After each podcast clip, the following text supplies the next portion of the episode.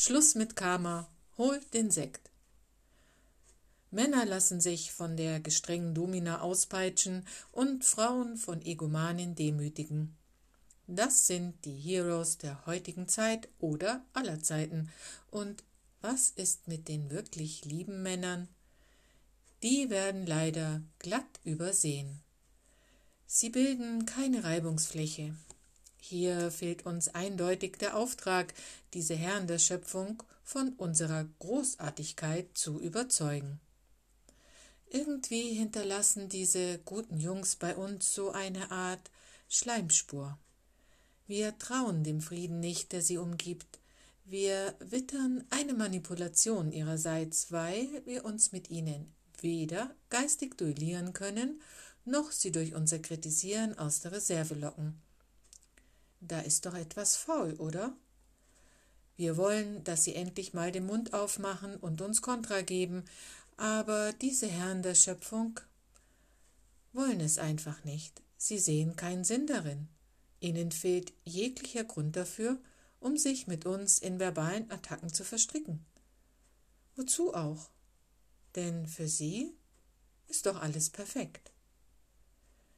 Wieso fehlt uns die Synapse, also die neuronale Verschaltung, die uns in diesem Augenblick darauf hinweisen sollte, dass es jetzt an der Zeit wäre, einfach nur zu genießen, ohne dafür in den Ring steigen zu müssen. Mädels, in Zukunft macht ihr genau das. Klappe halten, durchatmen und genießen. Merke auf, ihr habt ein Juwel auf dem Sofa sitzen. Okay, so viel dazu. Nur leider haben in vielen Fällen genau diese Herren der Schöpfung, brav, lieb und uns völlig ergeben, tatsächlich einen Makel. Entweder sind sie gerade arbeitsscheu und oder tragen Strumpfhosen.